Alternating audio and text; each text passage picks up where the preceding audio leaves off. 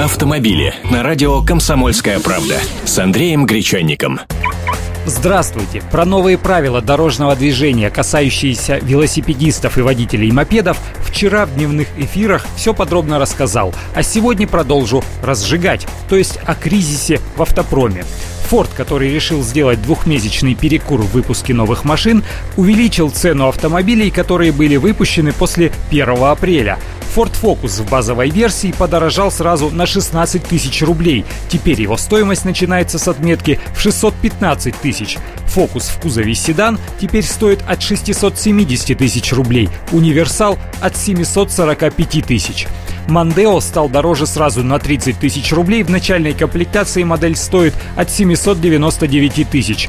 Компактный кроссовер Куга подорожал аж на 40 тысяч. Теперь самая доступная версия стоит от 989 тысяч рублей. А больше всех на 70 тысяч рублей подорожал большой кроссовер Ford Explorer. Теперь базовая версия внедорожника предлагается по цене от 1 миллиона 870 тысяч рублей. И еще немного цифр.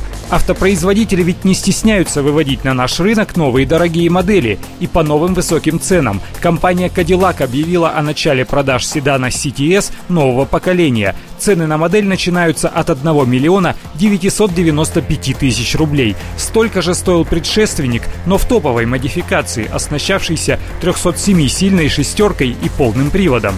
Новинка будет предлагаться с двухлитровой бензиновой турбо-четверкой мощностью 276 лошадиных сил и шестиступенчатой автоматической коробкой передач. Будут модификации и с полным приводом, естественно, по более высокой цене.